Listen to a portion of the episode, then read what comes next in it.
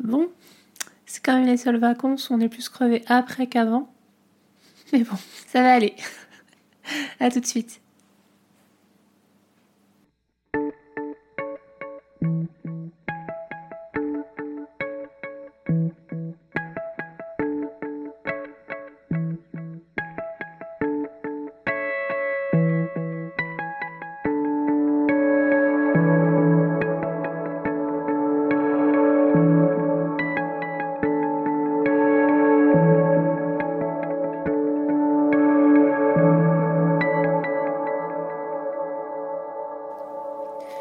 Salut tout le monde, bonjour, bonsoir, peu importe. Mais surtout, une bonne année à tous. Alors j'espère que les vacances se sont bien passées. Euh, je sais que ça peut être une période compliquée, notamment avec la famille. Euh, c'est le moment de solitude aussi. C'est bien connu, hein, la fin d'année, ça peut être assez anxiogène. Mais en tout cas, une bonne année. La moins chiante possible, la moins merdique possible, ça serait déjà pas mal. Et qu'est-ce qu'on pourrait souhaiter? Bah, Des droits, hein, déjà la base, un véritable accès aux soins, sans embûches ni entourloupe, et de la tunasse pour assaisonner tout ça. Je pense que c'est pas mal. Bienvenue dans l'euphorie du moment, dans le tout premier vrai épisode de mon premier podcast, dans lequel je vous parle de ma transition de genre et de mon parcours. Bah, ça fait beaucoup de, premières, fois. Eh bien, habitue-toi, cher auditrice, parce que cet épisode est sponsorisé par les premières fois. Alors je vais commencer par remercier les, nombreux accueils positifs que j'ai pu recevoir après la, publication, diffusion, enfin bref, après l'écoute de l'épisode 0. Merci beaucoup, ça fait chaud au cœur et euh, ça motive pour la suite. Mais revenons au sujet du jour. Comment tout ça a débuté? Alors non, ne comptez pas sur moi pour évoquer chaque année de mon enfance et de mon adolescence pour tenter de trouver des indices sur la future transitude. Tout simplement parce que c'est pas le sujet, ça serait beaucoup trop inintéressant et beaucoup trop long. J'ai grandi dans les années 90 et sans surprise, tout ça n'existait pas à mes yeux. En tout cas jusqu'à mes 16-17 ans. Tout ça n'existait pas, mais c'était surtout totalement inconcevable pour moi. Alors j'ai vécu une enfance et une adolescence euh, somme toute classique, comme beaucoup d'autres personnes trans finalement. Et euh, c'est vers le lycée, donc au beau milieu des années 2000, la magie des années 2000, que j'ai découvert la transidentité. Comme pour les années 90, nul besoin de rappeler à quel point la communauté trans était marginalisée, ridiculisée et rare dans les médias. Alors je ne sais pas si ma vie aurait pris exactement le même tournant si cet élève de mon lycée n'avait pas fait son coming out trans. Je ne la connaissais vraiment absolument pas. J'ai regardé ça un peu de loin, euh, avec admiration, et je me suis dit, mais c'est donc possible, enfin ça existe. Et euh, vous savez, ce moment dans votre vie, vous avez une sorte de révélation quand vous découvrez l'existence de quelque chose, ben là c'était ça. Donc euh, gros moment d'émotion. Mais je garde ça à l'intérieur sans vraiment avouer que ça me concerne totalement. Et euh, comment imaginer que cette transition, qui semble maintenant de plus en plus banale à notre époque, allait autant me chambouler et me faire cogiter? À l'époque, franchement, c'était extrêmement rare c'est pas pour autant que les personnes trans n'existaient moins. C'est surtout que ça, se savait moins. Les transitions étaient beaucoup plus difficiles à commencer. Déjà, pour en parler, il fallait trouver des, structures, des associations, et c'était très rare aussi. Et euh, quand j'ai su ça, quand j'ai vu qu'elle avait commencé à transitionner, à l'époque, je mourais d'envie d'aller la voir, de lui poser toutes les questions possibles et imaginables. Bien sûr, je ne l'ai jamais fait. Euh, j'avais tellement peur de passer pour une de ces personnes irrespectueuses qui vous mitraillent de questions indécentes et de remarques. Si vous êtes une personne trans, vous savez très bien de quoi je parle. Et euh, à cette époque, en, plus, sans lien avec le milieu queer et trans, c'était euh, extrêmement difficile d'avoir accès à des ressources fiables. Rappelons que les bases de données comme le Wikitrans ou, le, ou France Genre n'existaient pas. Et, et maintenant, on les consulte facilement les yeux fermés. Et c'est une super chance à 18 ans, avec tout ça, j'aurais peut-être accéléré la prise de conscience. Peut-être, peut-être pas, l'on saura jamais. Mais en parallèle des ressources numériques, il faut bien entendu parler du rôle primordial des associations locales. Elles permettent de répondre à certaines de vos questions, elles sont là pour vous rassurer, pour vous accueillir et vous soutenir. Donc là, je vais faire un peu d'information, n'hésitez pas. Si vous êtes en questionnement, si vous êtes euh, euh, vous êtes encore en plein doute. Il y a sûrement une asso pas très loin de chez vous, ou alors dans la plus grande ville, la plus proche. Si vous êtes en campagne, je sais que c'est plus, beaucoup plus compliqué, mais n'hésitez pas. Et c'est à ce moment-là qu'on comprend l'importance parfois vitale de la représentation. Sans avoir une vie merdique, la présence d'un mal-être latent, d'un questionnement sans réponse, ça peut amener euh, sur le long terme à des conséquences bien néfastes. Je sais de quoi je parle, j'ai été euh, pas mal d'années en dépression, sans à l'époque je mettais pas des mots dessus, sans savoir d'où ça venait. Maintenant avec le, recul, je me rends compte que oui, il y avait énormément de questions qui étaient sans réponse et le fait de tourner en rond, de cogiter sans, sans vraiment trouver euh, de réelle issue, c'est c'est pas la meilleure chose à vivre, je vous le confirme. C'est également après mon coming out que j'ai encore plus saisi cet effet le bout de neige trans. je pense que j'ai déposé cette expression. Parce que non, Jean-Michel Réac, la représentation ne crée ni une mode, ni une épidémie de personnes trans. Cet effet boule de neige montre aux gens que c'est tout à fait sain de remettre en question son rapport au genre, sa place dans la société et les mécanismes de domination que l'on subit ou que l'on reproduit, malgré soi. Quand j'ai découvert que les personnes trans existaient et que les transitions étaient possibles, même si on va pas se cacher, euh, c'était beaucoup plus compliqué à l'époque. Un univers de possibilités s'ouvrait à moi, en tout cas dans ma tête.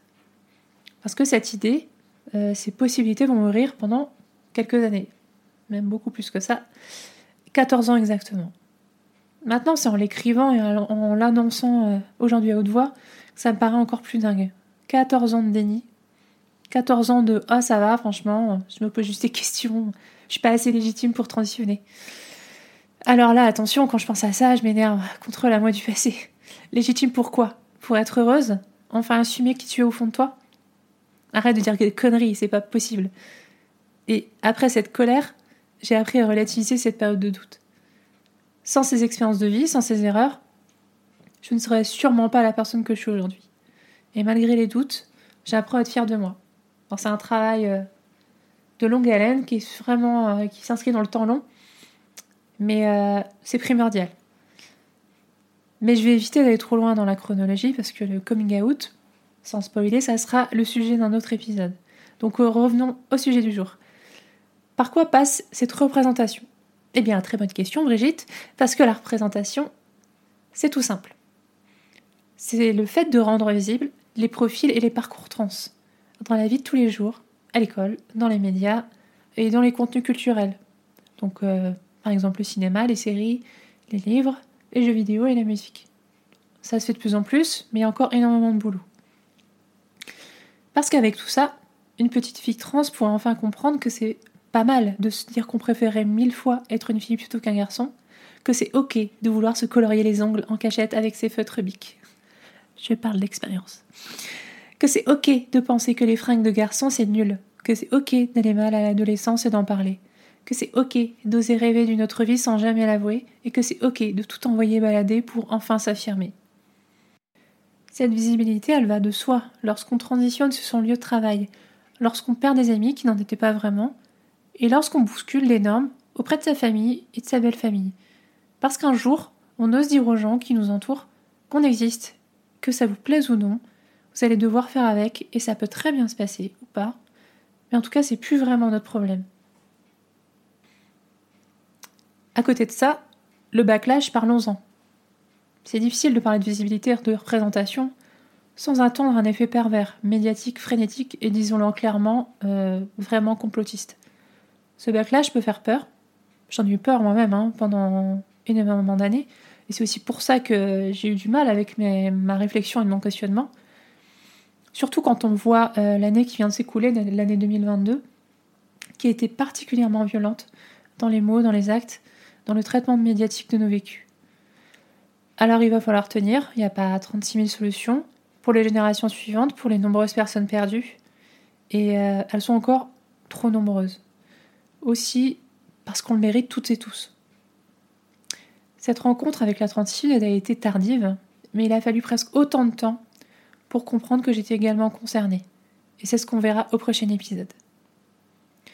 En restant dans le thème de la visibilité, j'aimerais mettre en lumière un contenu culturel à chaque épisode. Parce que pourquoi pas, tout simplement. Aujourd'hui, j'aimerais vous parler d'un livre c'est The Transition Baby. Alors le résumé, pour vous expliquer un petit peu, ce roman il met en scène un trio de personnages. Donc Reese, une femme trans, Ames, qui a récemment détransitionné et qui est l'ex de Reese, et enfin Katrina, la compagne actuelle de Ames. Le quotidien du couple se retrouve complètement bouleversé lorsque Katrina annonce à Ames qu'elle est enceinte. Cette nouvelle est d'autant plus étonnante qu'Ames pensait être définitivement stérile après avoir pris des hormones pendant de nombreuses années. Alors ce dernier tente de contacter Reese, son ex qui n'a jamais caché son désir d'être mère, en lui proposant de jouer un rôle dans l'éducation de cet enfant. Avec des sauts réguliers dans le temps, on comprend rapidement la complexité du caractère de Reese, ses doutes, son vécu, ainsi que son ancienne relation avec Ames.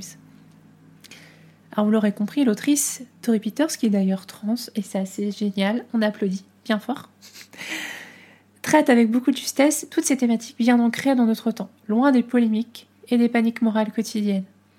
Elle sait tout autant entretenir l'émotion que le langage cru et vrai des réalités quotidiennes des personnes trans et des communautés. Voilà, j'espère que ça vous donnera envie. C'est un livre facile à lire, qui est euh, drôle parfois quand on connaît euh, les vécus. Euh, vrai et vraiment grosse découverte dans cette fin d'année 2022. Donc je vous le conseille chaudement. Ensuite, il faut bien que l'émission mérite son nom, l'euphorie du moment. Et pour l'euphorie du jour, j'avais pensé à ma première euphorie. J'ai, Premier épisode, première euphorie, je voulais faire un lien. Et ça a été compliqué hein, de la retrouver, cette première euphorie. Euh, et je pense que ça fait une transition parfaite euh, avec le prochain épisode. Euh, cette euphorie, je l'ai vraiment ressentie quand j'ai eu ce, premier, ce coming out à moi-même. On parle souvent de, de deux types de coming out. Il y a le coming out interne où on comprend qui on est, qui on aime, ou voilà, peu importe.